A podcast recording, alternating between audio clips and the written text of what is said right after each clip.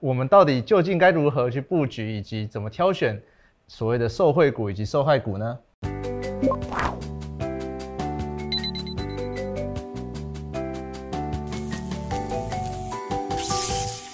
欢迎来到财富开麦啦！我是麦克风我，是金肉人，大家好，大家。好。哎，麦克风，疫苗出来，我们可不可以出国了啊？我也是蛮想出国的啦，因为其实就是从今年一月之后就已经没有再出国。整个没有办法，对，嗯其实像之前的话，每年大概都会出国个两三次以上。真是羡慕啊。虽然说现在辉瑞讲说疫苗出来了，然后而且效力高达九十趴，对，但是哎、你知道就是这个疫苗在运送的时候，它需要冷链运送，我有看到报纸常常在讲这个，就是爆蛮大，因为好像负几十度啊，负七十度，负七十度哦，这很这这这个是一个很低温的状态。也就是说，就是其实，在大部分的国家哦，扣掉其实先进国家是少数，是只有少数的先进国家有办法去运用这个负七十度的冷链。 OK，对，所以那我们台湾算先进国家吗其实我也不知道。 ？OK，好，，对，我觉得就是等到疫苗真的出来的时候，我们会想办法，就是做到可以运输。 OK 对，但我猜目前应该是没有这种能力。目前没有这个能量可以供应给这么多人，然后用这么低温的方式。对，所以说就是像这些疫苗啊，在打的时候，可能在初期可能只有大病院，就是大的医院可以去打。是对，不太可能像是现在流感疫苗到发到各个对各个呃诊诊所所、卫生所的都可以打，我觉得初期应该没有办法做到这样。了解，所以不只是疫苗本身到底效力如何需要待验证，甚至连运送的方面我们也有困难需要去克服它是。嗯好，那我们来谈谈，如果到时候真的疫苗每个人都打了，哎、不用不用到每个人啊，可能八七八成人打，其实就已经达到全面防疫的状态。，对，那如果到这种情况下，我们的股票的市场应该是长什么样子，或者是在现在这个当下应该要怎么去布局未来那个已经复原的社会呢？嗯，理论上来说啦，如果真的就是像你讲的，七八成以上的人都有打，嗯嗯，那这个疫情就可能就会变成像是目前的流感一样，是对，可能只有就是少部分的会少部分的人会得，而且就是不会像现在会造成就是整个医疗系统的瘫痪。了解，为什么这次的疫情会造造成就是各国政府需要去封城？是。最主要就是因为这就是传染速度太快了，第一个传染，第一个是传染速度是，第二个是它重症的比率，就是跟传统的流感比起来是偏高的。哦，原来对，是所以重症的部分说所以说就是会有很多人需要到医院里面，然后去住住在去就加护诊病房，嗯然后挂着呼吸器，瘫痪的医疗系统对，会影响到甚至会排挤到其他的人的治疗。是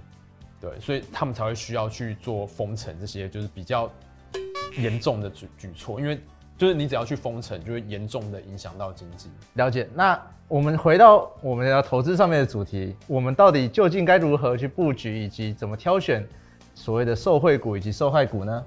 那以受惠股来讲，我来讲受惠股好了。好，受惠股，我想就是运输业这一方面算是一个受惠股，但是运输又有分运人跟运货。是那其实运货的会比较呃比较不利一些，因为运人的其实你是不是很想出国？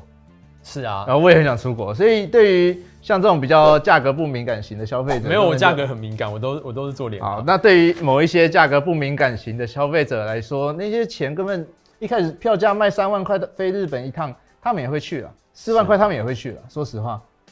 而且一定班班客满。这种情况下，怎航空业不可能不赚？嗯，呃，同意吗？我这句话我觉得我觉得航空业其实很难讲啦。是对，因为航空业来讲，我比较没有那么乐观。嗯嗯，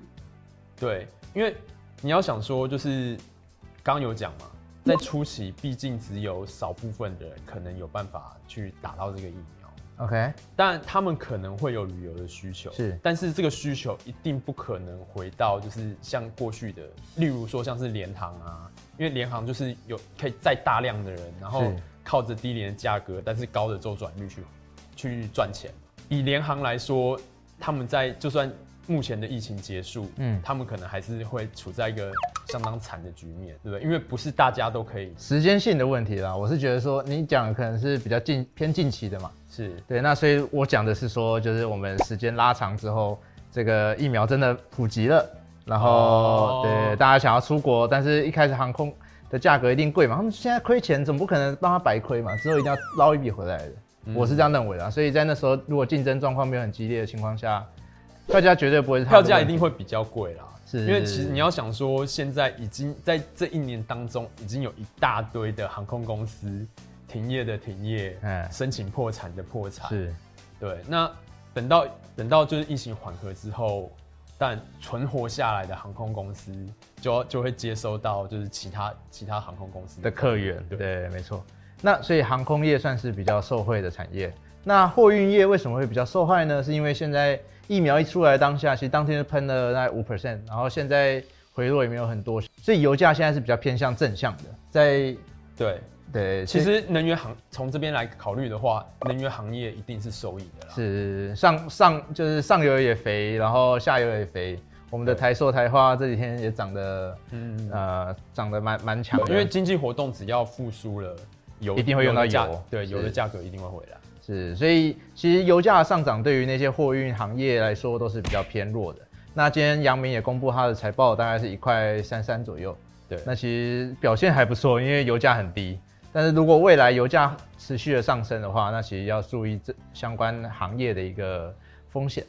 那另外一个受惠的部分呢是旅旅游相关呐、那旅游相关其实也要分成两部分，一个是向外的旅游，一个是呃我们内需的饭店股。那我们讲讲看向外的旅游好了，其实国内讲起来讲起来就是两家，嗯一个是雄狮，一个是凤凰。那凤凰是以欧洲线为主，所以对当欧洲那边的现在很惨嘛，对，嗯啊因为海外团通通都不能出哎啊，熊很 对，惨你所以你看它营收就是掉掉到剩下一层两层没错这没样错对，。所以当这种情况，就是当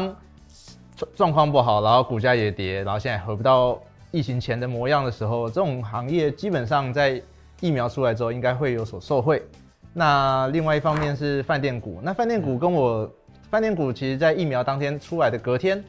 它的涨价，它其实股价是向上涨的，跟我预估的不太一样。我预估原本是想说，呃，大家都可以出国了嘛，谁还要继续在台湾玩？那个国旅的红利就会消失。但其实大家可以看到，这个它在过去的获利率，可能因为降价，然后吸引很多人去住，对对对，对，那其实业绩还不错，所以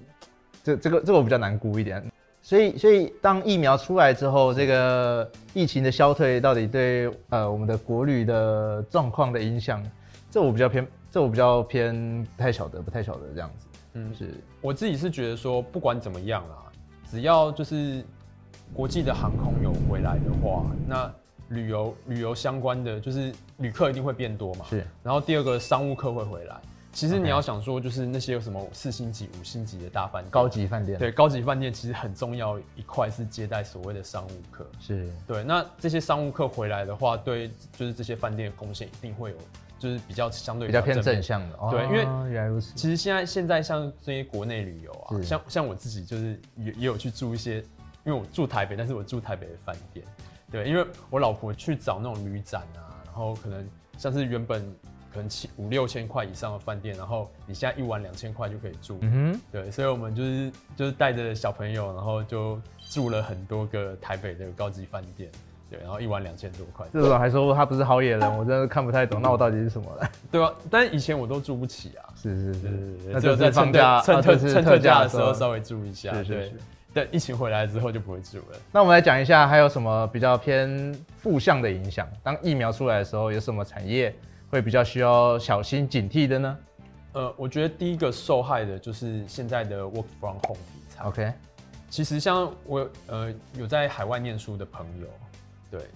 虽然说在台湾啊，你看这些就是学生，大家都是正常在上课上学，是对，在国外完全不是这件事。了解其实很多的海外的大学是几乎都是在封锁的状态，然后所有的课哦、是所有的课、嗯通通都是用远距教学的方式。所以说，因为也是因为这个关系，呃，过去的 NB 产业啊，其实这这几年都是处在一个微幅衰退的状态。嗯，对，但是今年突然哎、n o 反弹了对，反弹了，涨了，就是成长率突然变成十几趴，变成是 double digit。对，然后像是 Chromebook 啊，因为远距教学的关系，所以它的成长率甚至高达二十趴以上。等到就是疫情慢慢消退，尤其是教学这件事啦，我觉得就是面对面的互动还是蛮重要的。嗯，对，像那种什么小组的分组讨论那些啊，对，所以说就是等到社会的运作重新恢复就是原正状常的时候对，嗯恢恢复原状的时候，那这些相关的硬体的需求一定会减弱。是，对所以从品牌厂啊、供应链啊，还有到对，所谓的就是相关的上游，比对甚至板厂偏比较上游笔电的，对是对，就是相关的就是笔电的材料啊，可能都会受到一些负面的影响。了解，因为其实你看，像是当那个辉瑞疫苗消息一出来，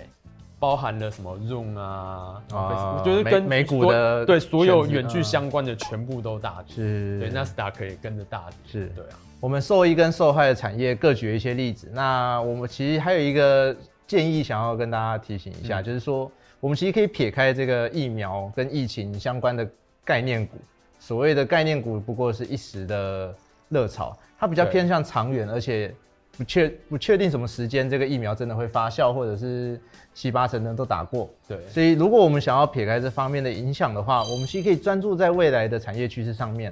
那像说风电啊、绿能啊，这个五 G 啊，是5G 或这者种电动车啊，这些就是长期来说，哎、一定会慢慢的成长，因是为不管是因为政策导向，或者因为技术的进步，它也不会因为疫苗出现而有有有有有所对，不谓会的不波会动。就是有了疫苗或没有疫苗就不会往五 G 发没展，错，没错，没错。所长期一以定是会当样这种产业，其实大家可以关注这些产业就可以了。对我们也也不太需要去真正去挖掘出到底什么东西在疫苗出来的时候是受害或受惠呢？这个东西就比较偏向题材短性线，对题材是性，对。那以上就是我们这一期财富开麦拉的内容。喜欢的话，请帮我们按赞、订阅、加分享，小铃铛叮叮叮叮叮，谢谢大家，谢谢大家。第一个重点是，其实虽然现在已经有了就是疫苗可能会开发出来的新闻，但是其实疫苗的不确定性还非常的大。例如说像是刚刚提到的运输问题，所以说在短期内就是能达到普遍施打的可能性应该是相对低的，对，所以不应该对疫苗抱着太过高的期望。第二点是，如果疫苗真的这么快的普及的话，那我们就可以考虑就是可能的受惠以及受害的族群。那受害的族群的话，包含了我们之前涨了很多的所有的防疫相关的概念股，例如说啊，额温枪啊、口罩啊、手套啊，对。第二个就是 work from home 概念股，那包含了所有跟远距相关的，然后还有笔电啊、桌垫啊相关的，通通都会受到影响。受益的概念股可能包含了第一个最重要的就是空运、载人相关的、旅游相关的行业，可能通通都会受益。接下来，能源相关的产业也通通都可能受益，包含了原油啊，或者说塑化的产业。因为经济活动的回升，所以这些相关的需求通通都会上升。第三点，其实我们也可以撇开这些所谓的受益股以及受害股，我们去 follow 一些真正长期的题材，例如说像是五 G 啊，像是电动车啊这些，因为政策或者技术进步不得不为的趋势，他们受疫情的影响相对是比较少的。